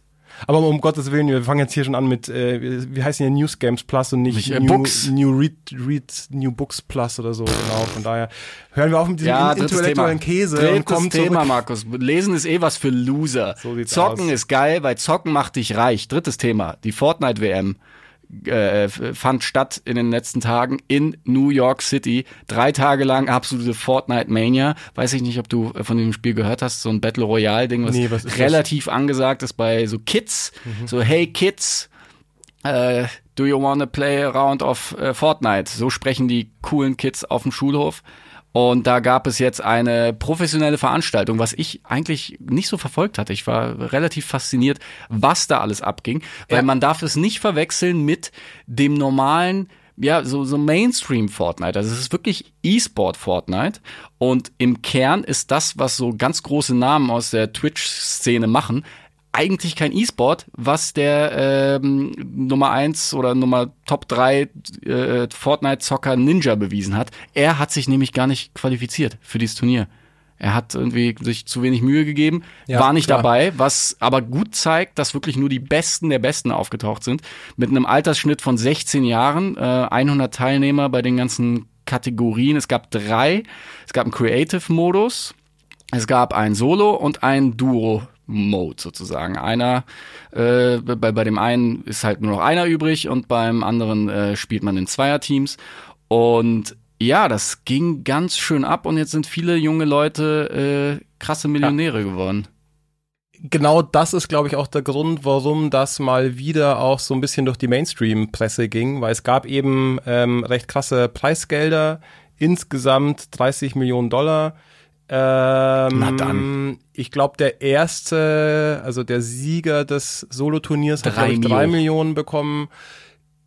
Das Sieger-Duo auch drei Millionen, also jeder von denen eineinhalb. Also es sind ein paar Leute Mhm. äh, quasi mit einem Turnier zu Millionären geworden und deswegen ging das Ganze auch so ein bisschen durch die Mainstream-Presse und hat mal wieder so ein bisschen einen Fokus auf Fortnite gelegt, aber nicht nur auf Fortnite, sondern im Allgemeinen mal wieder so diese Diskussion, weil die ähm, die Teilnehmer teilweise eben extrem jung sind. Es gab auch eine Doku vom Y-Kollektiv über einen 13-jährigen Deutschen, der da mitgemacht hat. Lion. Genau. Ähm, ja, da ist natürlich die Diskussion wieder sehr nahe. Ist das denn überhaupt was für Kinder? Ja. Ähm, kann das noch vernünftig oder gesund sein und so weiter Weil und so er fort. hat sich bei diesem Online, bei dieser Online-Qualifikation nicht normal quasi qualifiziert, sondern er hat richtig trainiert. Er hatte sein Team und er wurde Ja. gepusht und ähm, das ist, das sind natürlich professionelle Strukturen und deswegen halt eben dieser Aspekt mit E-Sport. Ähm, da, da kann man Fortnite irgendwie auf ein noch krasseres Level heben Ja. als nur so, ja, wir, wir machen hier entertainigen Content auf Twitch. Genau, da ist es eben nicht mehr mit getan mit äh, mal zocken oder vielleicht auch fünfmal die Woche zocken, sondern um auf so einem Niveau mitspielen zu können, muss man halt wirklich regelrecht trainieren Ja. und jeden Tag wahrscheinlich, keine Ahnung, acht bis zehn Stunden Ja, auf jeden Fall. Äh, da investieren. Und da auch ein kleiner Shoutout an den äh, guten Hand of Blood, den Max aus Spandau. Der hat nämlich mit seinem Team im Creative-Modus ähm, 62.500 Dollar für sich gewonnen, die er dann einfach mal dem Berliner Tierheim gespendet hat. Weil Geiler ist, Move. Ist eine, ist eine Ja, gute Aktion absolut. und ähm, zeigt aber, wie irgendwie alle, die da mit dabei waren, irgendwie profitiert haben. Also ich glaube, das war hat sich für alle gelohnt, die da in der Top 100 irgendwo äh, mitgespielt haben in New York City, überhaupt drei Tage da abzuhängen Bestimmt mit deinen ein- Heroes ja, genau, und mit bestimmt ein geiles Gleichgesinnten. Ja. Ähm, war wohl, was die Berichte angeht, äh, auch als Event sehr, sehr gelungen. Also da gab es ja auch schon andere Fälle, irgendwelche PUBG-Events, an die ich mich erinnere, hier aus Berlin, wo die Zuschauer kaum was mitbekommen haben und Ja, ähm, so schlimm war Ich war da tatsächlich äh, live vor Ort, allerdings nur an dem Tag, an dem die Streamer-Duelle waren, also eher so Show-Duelle, eben mit Ninja und Dr. Disrespect und so weiter und so fort. Und das war eigentlich schon ganz geil gemacht. Man konnte schon über ähm, riesige Monitore in der Halle das Spielgeschehen verfolgen, sogar über so Spezialgeschichten wie, dass man auf der Map die Schüsse verfolgen konnte. Also Okay. da wurden wirklich die Schussbahnen angezeigt und solche Geschichten. Also das war schon ganz cool. Nur die Stimmung war halt Mhm. äh, mau. Die Halle war irgendwie ein Viertel gefüllt. Mm, Also da war nicht viel mit äh, mit Turnieratmosphäre Mhm. Ja, okay. so. Ich erinnere mich auch noch an irgendwelche Berichte über die FIFA-WM in Spanien, die auch total eskaliert ist, weil die Rechner nicht funktionierten und die Leute waren draußen rauchen, während drin irgendwie das Finale lief. Es war alles total komisch, das heißt, diese Events können auch schief Ja. gehen, aber hier lief wohl alles glatt und es war, was ich gelesen habe, wohl ein schöner Mix eben aus. So Casual-Leute wollen einfach nur bei so einem Fortnite-Fanfest dabei sein. Dann hast du die E-Sport-Fans, die ähm, das wirklich interessiert, so vom Leistungslevel her. Und dann hast du noch diese ganzen Twitch-Fans, die einfach Ja. ihre Heroes sehen wollen, die gar, teilweise gar nicht mitspielen. Aber das ist wohl eine, eine sehr gelungene Aktion von Epic Games geworden. Sie sind natürlich auch momentan in einer, in einer, in einer mega äh, Position, was das angeht. Das Spiel interessiert Ja. jeden. Äh, das Spiel hat äh, Schauwerte. Äh, gleichzeitig ist es aber eben auch E-Sports tauglich und so weiter. Also die haben da schon sehr, sehr viel richtig gemacht und ja, ernten jetzt ordentlich, würde ich sagen. Ist aber natürlich abgefahren und bestätigt so de- de- den Eindruck, dass Fortnite eben eher fürs jüngere Publikum gedacht ist. Im Vergleich mit anderen Spielen, also jetzt so Counter-Strike als E-Sport, ich meine, gibt's halt schon seit 20 Jahren und das verfolgen halt auch Leute, also sogar ich guck mal vorbei irgendwie bei, bei Counter-Strike äh, Finals. Ähm, Ja, aber- da ist das Publikum auf jeden Fall nicht mehr 13, würde ich mal behaupten. Ähm, Das stimmt, aber glaubst du nicht, dass das auch damit zu tun hat, dass es Counter-Strike halt einfach schon wesentlich länger gibt? Ja, ja, klar. Ich meine nur, aber verglichen mit anderen äh, Genres ist das, glaube ich, wirklich mit Abstand jüngste, Ja. äh, natürlich auch das jüngste Game, so ziemlich. Und ähm, ist halt ganz interessant, dass dann, auf, dass dann 13-Jährige um drei Millionen Dollar spielen. Das stimmt. Und Crazy damit shit. wären wir auch schon, glaube ich, mittendrin in der Genau. Diskussion, beziehungsweise gleich bei der ersten Frage. Würdest du deinem Sohn das erlauben, Markus? mir da stellt? Würdest du deinen Sohn in den Flieger hocken, damit der dich reich macht? Weil mit 13 darf er ja über die drei Millionen noch gar nicht äh, verfügen. Fangen wir vielleicht erstmal so an. Ähm, ist es überhaupt cool, dass 13-Jährige Fortnite zocken? So mal ganz abgesehen von dem ganzen Turnierkram und so weiter, weil es ist ja immerhin ein Spiel, wo man auf andere Menschen ballert. Wie Ich finde ja. Ich finde, die Zeiten sind zum Glück äh, vorbei, wo man bei jedem Shooter gleich irgendwie von der CSU Killerspielschreie gehört hat. Ähm, es hat sich alles ein bisschen eingepegelt und äh, der Fakt, dass Fortnite so bunt ist und auf all, allen Plattformen irgendwie ab, keine Ahnung, sechs, zwölf, ich weiß es gar nicht, verfügbar ist. Ich glaube, ich bin mir nicht ganz sicher, aber ich glaube, der Battle Royale Modus hat nach wie vor keine offizielle So, jetzt, äh, Altersfreigabe. Unterm Radar oder was? Ja, das ist ja eh das Abgefahrene, dass dieses Phänomen aus einem misslungenen Epic Game eigentlich entstanden ist. Äh, Save the World Modus war ja eigentlich das, der, der Kern von Fortnite. Und dann hat man als Reaktion auf PUBG sich einfach mal das Battle Royale ausgedacht. Eigentlich nur kopiert. Und jetzt ist es größer als jedes andere Game auf dem Planeten. Aber ich finde, es ist unbedenklich, weil bunt Ich hab- und weil äh, so sehr auf dieses soziale Miteinander getrimmt. Also Ich habe gerade mal nachgeguckt, äh, auf der USK-Seite ist Fortnite auch ab 12 abge äh, freigegeben. und das finde ich halt in Ordnung verglichen mit Zeiten, wo ich mit 14 äh, schon Terroristen in Counter Strike erschossen habe, Markus. stimmt.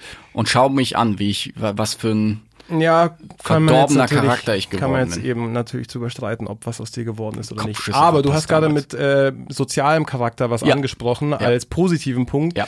bei dem ich mir nicht so ganz sicher bin, ob das wirklich ein positiver Punkt ist, weil im Grunde bin ich natürlich bisher komplett bei dir. Das ist so bunt und so harmlos. Ähm, natürlich muss jeder, jeder Elternteil für sich entscheiden, ob sein Kind schon so weit ist oder nicht. Aber ich glaube jetzt auch, dass äh, das vom Gewaltaspekt her ähm, nicht besonders bedenklich ist für 13-Jährige. Ich meine, die spielen auch Cowboy und Indianer äh, und, und sonst was und äh, das ist jetzt irgendwie nicht krass äh, Ja, schlimmer bedenklich, ja. sozusagen. Aber dieser soziale Aspekt, das ist, äh, das ist ein Aspekt, da frag ich mich so ein bisschen oder da, da komme ich so ein bisschen an, ins Überlegen, weil ich könnte mir vorstellen, dass das schon so ein bisschen so ein äh, Psychodruck ist, weil man will ja dann auch gut sein. Stell dir mal vor, du bist jetzt irgendwie halt einfach Kacke in Fortnite und alle deine Klassenkameraden sind besser und du bekommst ständig von denen auf den Sack. Könnte ich mir vorstellen, dass das so ein bisschen so einen Psychodruck auch ausübt und was ich fast noch äh, schlimmer und absurder finde, ähm, man hat ja mittlerweile schon gehört, dass Kinder gedisst werden, weil sie sogenannte No-Skinner sind. Also Das sich keine äh, Lootboxen und so weiter leisten können, weil wahrscheinlich die Eltern das einfach nicht erlauben und deswegen mit den Standardklamotten, äh, die quasi jeder im Spiel äh, bekommt, rumlaufen und nicht mit den Sachen, die man, die man aus Lootboxen fischt. Manche Kinder sind Und- richtige Arschlöcher. Ja. Und da bin ich mir nicht ganz sicher, ob das nicht tatsächlich ein Aspekt ist, mm, über den man mal nachdenken muss. So, also auf der anderen Seite, wie willst du es verhindern? Ja. Weil ich meine, bei uns sind damals auch die Kids verarscht worden, Ja. die, weiß ich nicht, keine Levis Jeans anhatten oder keine äh, Nike äh, Sneakers sich leisten konnten und so weiter. Das ist ja im Endeffekt das Gleiche in, in virtuell, deswegen Ich glaube, ähm, da mache ich mich eventuell ein bisschen unbeliebt. Deswegen sehe ich auch solche Geschichten weniger als Gaming-Kultur. Also ich glaube nicht, dass jeder, der jetzt Fortnite spielt, so ein krasser Kacknerd wird wie wir. Ähm, und dann halt alle, alle Spiele rund um quasi jedes Genre irgendwie sich Ja, reinzieht. nee. Sondern ich halte es halt mehr für eine Mode. Und Ja, es das ist ist, halt so, manche, ich kenne auch hier aus meinem Bekanntenkreis Leute, die einfach mit 18, 19 aufgehört haben, Spiele zu spielen. Genau wie Ähm, FIFA, so. Also es ist so ein. Ja, genau. Ich kenne ganz, ganz viele Leute, die sagen, ja, also wenn es so um unseren Job geht oder Ja. so, so, ah ja, ach ja, echt, ihr zockt noch und so, hm, ja, ich habe auch mal gezockt, so FIFA damals immer. Und das hört man halt Genau. irgendwann auf mit. Und es ist halt so eine Mode, es war halt etwas, was angesagt ist und jetzt ist Fortnite angesagt Ja. und du kommst eigentlich nicht drum rum. Das, das Schöne ist, was halt eben den großen Unterschied macht zu damals, wo man noch ins LAN-Café gehen musste, um Counter-Strike äh, zu spielen miteinander. Jetzt hat jeder ein halbwegs fähiges Smartphone, auf dem er dann irgendwie mitzocken kann. Das heißt, du kannst irgendwie in einen Raum gehen, wo eine Playstation, PC steht und da zocken zwei Leute und du gesellst dich dazu mit einem Smartphone und spielst auch mit. Das ist schon auf jeden Fall eine schöne Inklusion. Das stimmt. Ähm, den Druck, klar, kann ich verstehen, aber das ist dann auch so dieser Modeaspekt, eben wenn du etwas nicht hast. Auf dem Ja. Schulhof machen dich gewisse Arschlochkinder dann fertig. Genau. Und ich glaube da- auch, das wirst du nicht verhindern können. Und wenn es genau. nicht in Fortnite ist, dann hat's, äh, dann, gibt's wird's irgendwelche sich anderen Gründe, zeigen, ja. Kids, Ich finde es irgendwie eine, eine interessante Entwicklung von äh, Minecraft in den letzten Jahren, wo du wirklich dann noch so die 8-, 9-Jährigen hattest. Ich erinnere mich an eine Situation, wo ich, ich weiß nicht mehr was, irgendwie ein neues iPad bei Mediamarkt auschecken wollte. Und dann standen neben mir halt wirklich die Kiddies, die sich dann auf dem äh, 3000 Euro MacBook halt For Fortnite-Videos angemacht, nee, Minecraft-Videos Minecraft, an, ja. äh, angemacht haben, um irgendwie hier Felix von der Laden zu äh, begutachten. Und der war halt wirklich, der war keine 10. Und das ist jetzt schon ein paar Jahre her und die ganzen Kiddies sind meiner Meinung nach, oder zumindest sehr viele, jetzt so übergegangen auf Fortnite, was schon mehr mit Gaming zu tun hat, äh, mehr mit Gaming zu tun hat als Fort, äh, als Minecraft, was ja schon wirklich so auch so dieses Kreative war und halt so viel YouTube. Ich schaue einfach mal zu, was die anderen für einen Unfug treiben. Und das ist schon alles ganz interessant. Die Frage wird natürlich sein, was kommt danach? Werden dann alle umsteigen auf das ultra harte, keine Ahnung, Doom-Multiplayer? Genau. Äh, was? Splatoon. Splatoon zum Beispiel. naja, das ist ja auch schon seit paar Jahren am Start. Aber ja, an sich finde ich, ich meine, dieser, dieser Druck, den so ein 13-Jähriger hat, wenn er äh, drei Millionen Dollar gewinnen soll, das ist ja eigentlich ein fester Bestandteil des E-Sports. Also wenn du dich nicht aufopferst in deinen äh, jugendlichen Jahren, dann wirst du es auch nicht schaffen, weil mit Anfang 20 bist du eigentlich schon fast raus aus dem Business, was die Reflexe angeht. Das ist ja auch schon Fakt. Genau, gut, e- eben.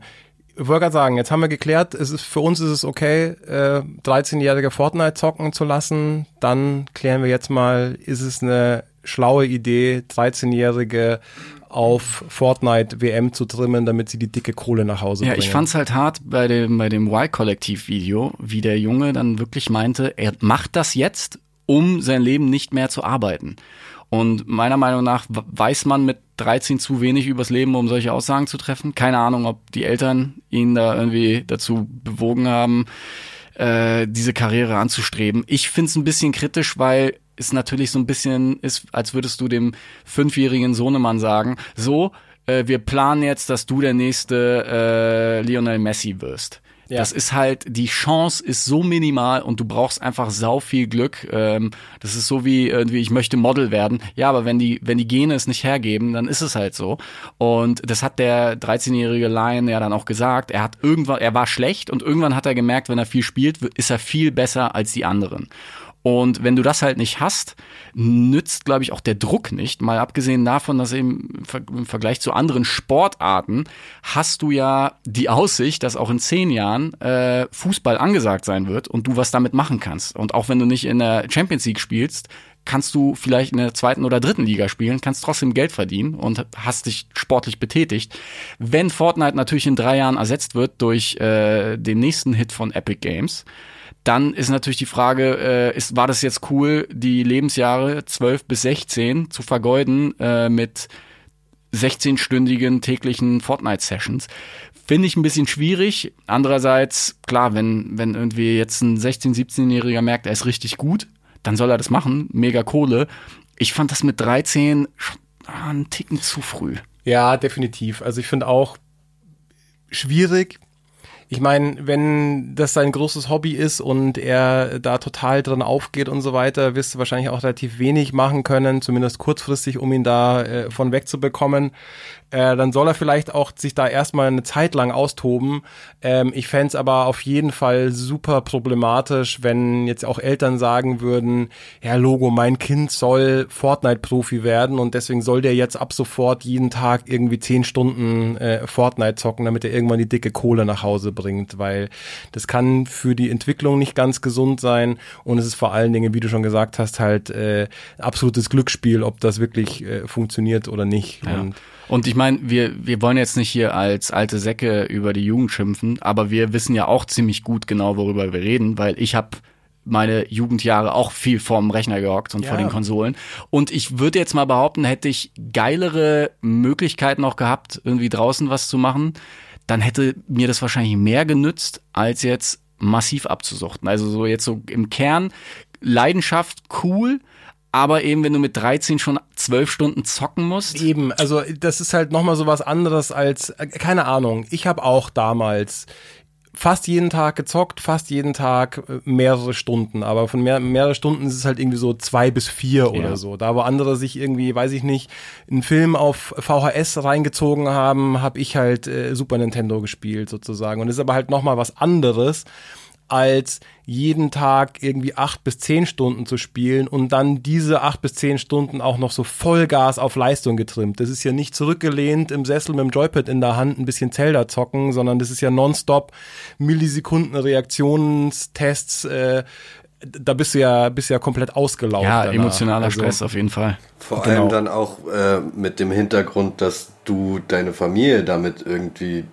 vielleicht auch unterstützen Ja. musst und durchbringen musst. Ja. und wenn Ja. dann Papa und Mama sagen, ey, aber hier bei uns ist alles Kacke und wenn du hier gewinnst, dann haben wir, wird es ganz toll und alles, dann ist ja nochmal dieser Eben. Psychodruck. Und das ist halt, glaube ich, total absurd. Dann sollen sie lieber vielleicht noch in eine Facecam äh, investieren und ihrem Sohnemann oder äh, der Tochter einen äh, Twitch-Account einrichten, Ja. weil ich glaube, dann ist die Chance äh, tatsächlich fast noch höher als äh, Fortnite-Streamer ein bisschen Kohle nach Fall. Hause zu bringen, als irgendwie als Fortnite-Weltmeister. Ja, weil das ist halt schon krass, weil diese ganzen E-Sport-Stories hört man ja seit Jahren auch so aus Südkorea, wo der Markt ja noch viel krasser ist und die Events noch viel größer. Da hören Leute mit 21 irgendwie auf, weil sie keine so guten Reflexe mehr haben wie die 16-Jährigen. Äh, Manche sind so quasi am Ende durch diese Arbeit, weil sie da irgendwie die letzten fünf Jahre nur in so einem Haus gehockt haben und nur StarCraft gespielt haben. Manche schmeißen sich da irgendwie äh, vom Hochhaus. Also das ist schon keine so einfache Aufgabe, äh, nur virtuell quasi so Ja. zu, ar zu arbeiten und sich halt so fertig zu machen und diese, diese, diesen permanenten Druck zu haben, weil das ist nämlich verglichen mit unserem Gaming, was eben eher so der Entspannung dient, ein riesiger Unterschied und das ist, das kann halt auch gefährlich sein in dem Sinne. Deswegen äh, Vorsicht ist auf jeden Fall geboten. Vorsicht beim Fortnite. Genau. Und ich finde trotzdem, so einen 16-, 17-Jährigen hätte ich jetzt so einen Sohn, ich würde den schon, glaub, ich würde den, glaube ich, pushen. So, ey, mach mich reich, verdammte Scheiße. Du bist noch nicht volljährig, die Kohle kommt eh auf mein Konto. Nix, du gehst jetzt nicht raus zum Spielen und Genau. setzt dich jetzt wieder hin und zockst die, weiter hab, Fortnite. ich habe die 20 Freunde von der Haustür weggescheucht. Nein, du kommst jetzt nicht mit rausspielen oder irgendwie auf dem Spielplatz rauchen, sondern du bist jetzt, bist jetzt richtig schön geknechtet. Du hast, hast nur sechs von acht Stunden Fortnite gespielt. Fährst du jetzt schön noch vier Dosen Red Bull ein und Genau, dann wird weiter Monster. Drink. Ähm, ja, ist, Hm. ist eine abgefahrene Szene. Ähm, ich finde das Phänomen Fortnite halt immer noch eigentlich grundlegend positiv. Interessant ist, dass jetzt die, die Zukunft wahrscheinlich eher in Richtung E-Sport geht, nach diesem großen Erfolg und 30 Millionen, die ausgeschüttet wurden und die ganzen jungen Leute, die jetzt Millionäre sind. Aber ähm, Ich ja. bin super gespannt, wie lange das noch so weitergeht. Also sie machen Eben. ja momentan echt einen äh, guten Job, um immer wieder auch was Neues ins Spiel Ja. zu bringen und so und ähm, dass das Ganze irgendwie aktuell bleibt. Ich bin echt sehr, sehr gespannt, ob wir hier in fünf Jahren bei der News Games Plus Folge 734 Oh, in fünf Jahren haben wir 700, wir müssen wir aber die Frequenz ein bisschen erhöhen. Egal, ähm, ob wir dann immer noch über Fortnite quatschen oder ob das dann längst irgendwie abgelöst ist vom nächsten äh, Superhit. Modetrend. Ja. Ja. Ich find's super spannend, weil echt mit Fortnite halt nichts zu ver also selbst Minecraft, äh, was ja schon ein weltweiter Riesenerfolg war, äh, finde ich, ist halt immer noch mal ist immer noch mal eine Liga unter unter dem, was Fortnite jetzt für so ein auch so ein Popkultur-Hype und so weiter ausgelöst hat. Also ich finde es extrem spannend zu be zu beobachten, wie sich das entwickelt und wie das noch so weitergeht. Wir sind gespannt. Wir wären auch gespannt, was in den nächsten zwei Wochen rauskommt an Games. hätte. Ja, genau. Aber, leider Fakt ist, alles nur Crap. Wir haben die Liste durchgeguckt. In den nächsten zwei Wochen erscheint nicht so viel. Dadurch, dass wir äh, vor zwei Wochen eine Spezialepisode hatten, hatten wir dort unsere Rubrik nicht mit den Sachen, die Games, die Genau. angekündigt. Also das heißt, äh, wir wollen jetzt einfach mal durchgehen, was Ende Juli rausgekommen ist, weil da schon relativ große Namen mit dabei waren. Und falls ihr es nicht mitbekommen habt, was da alles erschienen ist, könnt ihr euch jetzt nochmal informieren in dieser Genau. Rubrik. Große Ähm, Namen, die aber nicht unbedingt großen Spielspaß Ja. äh, bedeuten müssen, denn der erste ja. Punkt auf der Liste ist Wolfenstein Cyberpilot, Ähm, dieses VR ja, genau. das am Sehr 26. spezielles Ding. Juli rauskam. Für Vive und PSVR. Genau. Ich habe die, das Endprodukt noch nicht gespielt, aber auf der E3 letzten Jahres Ja. war es, glaube ich, das Ding gezockt. Und als ultra lame abgestempelt. Echt? Und anscheinend hat sich da nicht viel dran getan, weil wenn man sich die Tests so anguckt, dann ist das anscheinend echt ein ziemlicher Flop geworden. Ja. Nur zwei Stunden lang ähm, super äh, langweilige äh, weiß ich nicht, Roboter, ähm, Schraubereien, mit denen sie das Spiel gestreckt haben. Und ich habe damals ähm, eine Ballersequenz gespielt, was anscheinend das Coole an dem Spiel ist. Und selbst die Ballersequenz war damals langweilig. Also ich glaube, kann man kurz machen, äh, Finger weg Bisschen von schade. Cyberpilot. Es ist auch überhaupt nicht auf meinem Radar aufgetaucht in den letzten äh, zwei Wochen. In der PSVR-Community hat sich da keiner großartig drauf gefreut. Und normalerweise kriegt man ja immer mit, wenn irgendwie ein kleines, feines Game äh, in, in VR sich dann durchsetzt. Und das ist offensichtlich nicht der Fall. Also eher Finger weg. Und ich glaube, Finger weg gilt auch für das zweite Wolfenstein-Game, was am selben Tag erschienen ist, Wolfenstein Youngblood. Ein Ableger für 30 Euro, glaube ich, 30, 40 Euro. Kannst du vielleicht kurz gucken, wie viel es kostet Ich bei Amazon? Ähm, das offensichtlich nur so ein Side-Project ist von den Machern Machine Games. Denn ähm, sie machen eigentlich alles anders, was eigentlich Wolfenstein jemals ausgemacht hat. Ähm, man spielt zu zweit in Koop. Und wenn man keinen zweiten Mitspieler hat, ist äh, der KI-Kollege so dumm, dass es eigentlich schon dafür spricht, es nicht alleine zu spielen. oh ja, rund Ähm, 40 Euro kostet es bei Amazon. 40 Flocken, du hast ähm, RPG-Elemente, du hast äh, ein Level-Cap bei Gegnern, das heißt, du kommst in Areale, wo ein Gegner ist, den du gar nicht bekämpfen kannst. aber du musst da durch diesen Bereich durch, um eine Nebenmission zu machen. Also alles sehr, sehr komisch. Ähm, ich bin ja Fan davon, mal was Neues auszuprobieren. Und ich glaube, dass die Entwicklungszeit jetzt hier viel äh, kürzer war als bei den normalen Wolfenstein-Teilen. Trotzdem, so soll es, glaube ich, nicht gehen. Das geht so ein bisschen in die Richtung Fallout 76. Wir nehmen mal eine Marke, die für sehr viele coole Dinge steht und wir drehen alles einmal so um und alle finden es irgendwie kacke. Ja, das klingt jetzt ein bisschen sehr negativ. Ich habe schon auch Stimmen äh, gehört und gelesen, die es ganz okay finden. Aber ja, es ist auf jeden Fall nicht so ein Knaller geworden wie die letzten zwei richtigen Wolfenstein. Ja, ich, ich glaube einfach, man Games. hat gewisse Er- Erwartungen an ein Wolfenstein und die werden hier halt nicht erfüllt.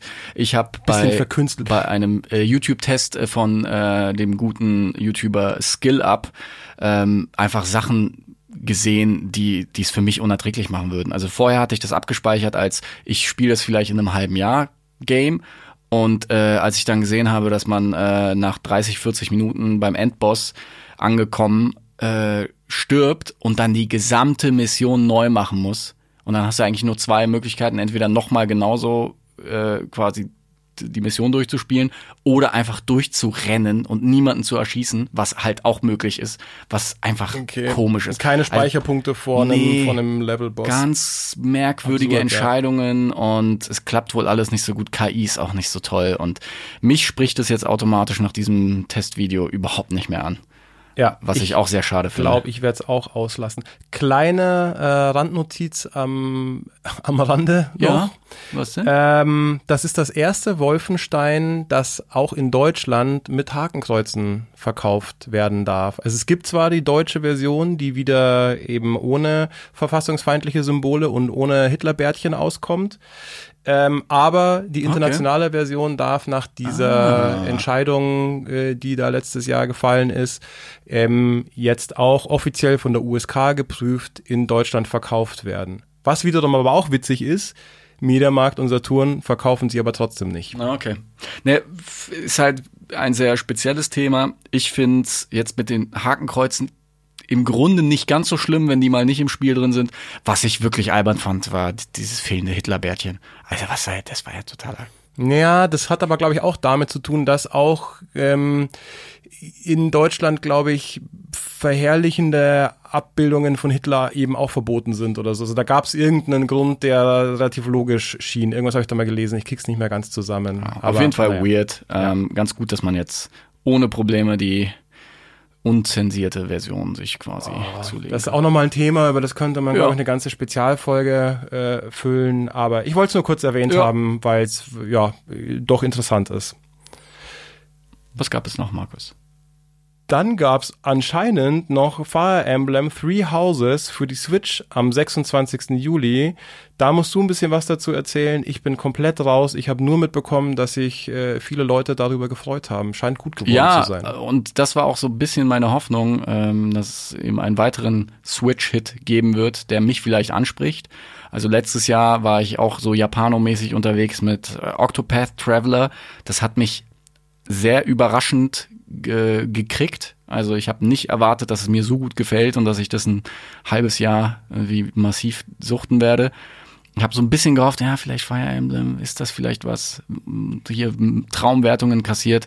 Und dann habe ich mir ein Video angeguckt und du hast irgendwelche äh, Quadrate, auf denen du dich bewegst und komische Dialoge und alles in Textfeldern und alles hat mich total abgeschreckt und nee, ist glaube ich für Fire Emblem Fans ganz geil, aber ist halt also auch ein ein riesiger Hardcore-JRPG im Endeffekt. ja, aber auch mit Taktik und Strategie und das ist das, was mich halt eben komplett ab. Also sobald ich äh, Japano-Charaktere auf irgendeiner Taktikkarte hin und her schieben muss, dann bin ich so, äh, schaltet sich mein Gehirn automatisch aus. Deswegen leider nichts für mich, aber trotzdem ein riesiger Switch-Release war überall und Leute feiern's ab. Vielleicht was für euch.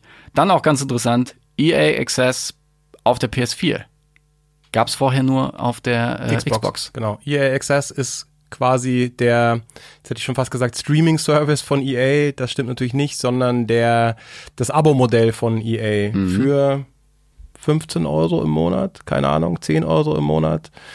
Gibt's auf jeden Fall ein Paket von mehr oder weniger allen EA-Spielen, die man dann sozusagen immer ohne weitere komisch, Kosten spielen dass, kann. es, dass es sowas gibt, dass wir in einer Welt leben, wo wir jetzt in Ubisoft Pass und EA Access kaufen können. Finde ich Aber- auch strange. Bei EA macht es aber noch am ehesten Sinn, glaube ich, durch die ganzen Sportspiele. Mhm. Weil da gibt es wahrscheinlich genug Leute, die wollen jedes Jahr ihr neues NHL, ihr neues FIFA, ihr neues, in Amiland sowieso, glaube ich, ihr NBA und so weiter haben. Ähm, ja, Trotzdem. Aber ja, verstehe es auch nicht ganz. komische Welt. Wer es für die PS4 braucht, kann sich jetzt auf der PS4 auch holen. Und dann ein weiteres Highlight. Ist jetzt, äh, be betrifft wahrscheinlich nicht so viele Leute, aber das beste Spiel der letzten 450 Jahre, Tetris Effect. Ich würde sogar behaupten, das beste Spiel aller Zeiten. Ja. Tetris Effect, was ich geliebt habe, als es rausgekommen ist. Und zwar nicht nur auf der normalen PS4, sondern auch im PSVR-Modus. Ähm, es war eine Erfahrung, ähm, die unvergleichbar ist mit allen anderen Sachen, äh, die ich jemals erlebt habe. Wer keine PSVR hat, sondern nur äh, eine VR-Brille für PC, der freut sich jetzt äh, auf die aufgemotzte PC-Version von Tetris Effect seit dem 23. Juli. Zockt es. Ähm, jeder, der Bedenken hat, ähm, Geld auszugeben, mehr als 5 Euro auszugeben für ein Tetris-Spiel im Jahr 2019. Macht der das. Macht das. Wenn ihr nur ein bisschen was für, für Tetris übrig habt. Ich hatte vor einem Jahr nichts mit Tetris am Hut, bis auf meine Gameboy-Historie, dass man das halt immer mit dabei hatte und dann hat man ab und zu Tetris gespielt. Ich war nie der große Fan im Gegensatz zu Markus Rehmann hier. Und dann habe ich mir dieses Spiel für 40 Euro gekauft. Es waren die besten 40 Euro, die ich jemals investiert habe. Und es ist ein Erlebnis. Es bringt dich äh, mental auf eine andere Stufe, wenn du das spielst, in VR. Es ist aber auch in 2D ganz normal auf dem Screen ein Erlebnis, weil es äh, visuell sehr, sehr viel bietet. Es gibt 30, glaube ich, über 30 Mega. verschiedene Stile. Die Musik ist der Hammer. Ich spiele sogar eher in, äh, in, in flach als in äh, VR und äh, selbst da ist es immer noch ein einzigartiges Erlebnis. eine Unfassbar geil richtig gemacht. geile Kampagne, was total komisch klingt. Warum hat Tetris eine Kampagne? Ist aber so drei Schwierigkeitsgrade. Ich habe fast alle drei durch. Das Endlevel ist, äh, das hat mich für zwei Wochen lang komplett beschäftigt, weil ich es nicht geschafft habe. Und als ich es geschafft habe, habe ich mich wie, wie Gott gefühlt. Es ist einfach toll, toll, toll. Und es ist ein modernes Tetris und spielt es. Und äh, Ja, das Einzige, PC, PC. was fehlt, ist ein Zweispieler-Modus leider. ja Das ist ein bisschen schade, Ja. aber ansonsten. Und eine ja. Switch-Version, die fehlt auch noch. Die hätte ich auch gerne. Ich will das unterwegs spielen. Es gibt Ja. zwar Tetris 99, aber ich will Tetris Effect on the go. Genau. Was gibt es noch, Markus? Ähm, dann kam noch die PC-Version von Beyond Two Souls am 22. Juli raus. Ich glaube, das kann man ganz, ganz kurz machen. Eins äh, dieser David Cage-Spiele, sehr cineastisch aufgemachtes Adventure-Game. Alan Page ist am Start. Willem Dafoe. Genau, Alan Page unter der Dusche sogar, glaube Was? ich, wenn mich nicht alles täuscht. Muss ich dann doch noch durchspielen. Allerdings das einzige von diesen David Cage Spielen, das ich noch nicht gespielt habe, deswegen kann ich inhaltlich nichts dazu sagen. Ähm, ich glaube, es ist auch tatsächlich das Schwächste mehr oder ja, weniger. das, darüber wird irgendwie nicht so viel geredet, verglichen Ja. mit Heavy Rain Genau. sogar Detroit. Ähm, ich, ich fand's okay. Ähm, es war so eine ganz komische PS3-Zeit, wo ich tatsächlich meiner Freundin ähm, dann das, das iPad in die Hand gedrückt habe, weil du das Spiel als zweiter Spieler auf dem Stimmt. iPad steuern konntest. Da ganz so ein- weird. ja. Aber es ging, es war nett, aber es war jetzt nichts, wo du jeden Abend gesagt hast, wow, lass mal weiterspielen. Beyond Two Souls, voll geil. Ja. Was Heutzutage reißt wahrscheinlich auch die Optik nicht mehr so wahnsinnig vom Hocker. Das ist bei David Cage Spielen ja meistens auch noch so, Mhm. dass die so sehr, sehr geil aussehen. Da das Ding aber mittlerweile, boah, fünf, sechs Jahre auf dem Buckel hat Ja, mindestens. sechs, ja. Wird's jetzt auch optisch nicht mehr äh, Mhm. die dicksten Bäume ausreißen. Von daher, Ist halt nur interessant, weil es vorher so eine PS, äh, so eine PlayStation-Serie war. Also im Das Sinne stimmt. von, es kam halt alles nur für PlayStation raus. Und Detroit kam jetzt oder kommt für PC Detroit raus. weiß nicht, aber Heavy Rain kam schon raus auch. Heavy Rain kam raus, ich glaube Detroit ist auch angekündigt, was auch immer. Ähm, man bewegt sich da raus aus dem PlayStation-Kosmos. Ist jetzt die Frage, war es das mit der Liebesbeziehung zwischen PlayStation und David Cage? Ähm, hat vielleicht Detroit nicht so performt, wie man sich das erwünscht hat. Ich fand's immer noch nett. Ich finde die Spiele immer noch ganz, Ja. ganz cool, wenn man da gerade Bock drauf hatte. Ist eher so ein Winterspiel. Ja, genau. Wie, wie so eine, ich finde, es ist immer wie so eine Netflix-Serie gucken, ein Ja, paar Tage genau. lang und dann ist auch wieder gut. Ja. Gut, äh, hier ist es auch gleich gut. Ähm, allerdings äh, noch ganz kurz der Hinweis darauf, dass am 1. August die zehnte Season in Fortnite startet. Das, der Hinweis muss jetzt noch sein, wo wir schon so lange Ja. über Fortnite gequatscht haben. Ich habe keine Ahnung, ehrlich gesagt, was in der in der zehnten Season auf uns wartet. Ich mich ich werde mich jetzt reinfuchsen. Ich will jetzt beim nächsten Aber Turnier eben, nächstes Jahr Bei schon nächsten 30 WM Millionen sind wir gewinnen. dabei. Und wenn nicht, dann werde ich mir halt bis dahin schnell ein Kind anzüchten und äh, es dann zu einem 13-jährigen Super Fortnite-Player ausbilden. du solltest weniger Videospiele spielen, Lukas. Deine Fantasie geht mit dir durch. Hm, Okay. Ja, Ich glaube, damit wären wir durch. Wir haben, wir eine, wir's mal wieder. eine lange Folge. Also für, für alle, die es durchgehalten haben, Respekt. geil. Danke euch. Und äh, wir werden uns in äh, 14 Tagen wieder hören, ähm, wenn es wieder heißt News Games Plus Plus Plus. Genau. Plus. Und ähm, Wer Lust hat, abonnieren, bitte. das sowieso. Und Let's wer Lust hat, äh, hinterlässt uns ein bisschen Feedback auf unseren Social Media Kanälen auf Instagram, Facebook und Twitter. Yes. Danke euch. Bis demnächst. Ciao. Haut rein.